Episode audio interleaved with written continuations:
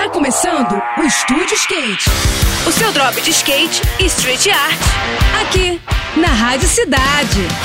Estúdio Skate, com Ruth Jimenez. Olá pessoal, tudo bem?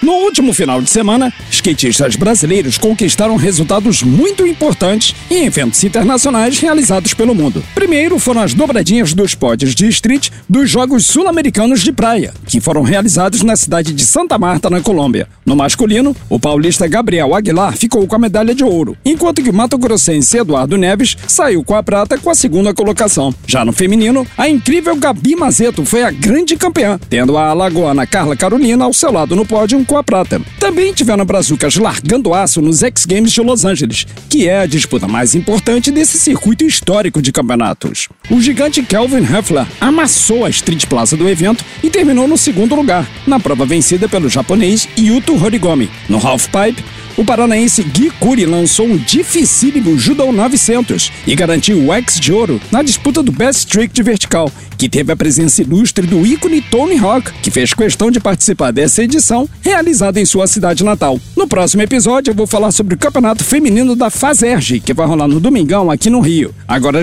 segue com a programação, tá bom? Tudo de melhor para você, boas sessões por aí e até a próxima! Esse foi mais um. Esse foi mais um Estúdio Skate. O seu drop de skate e street art. Aqui, aqui, na Rádio Cidade.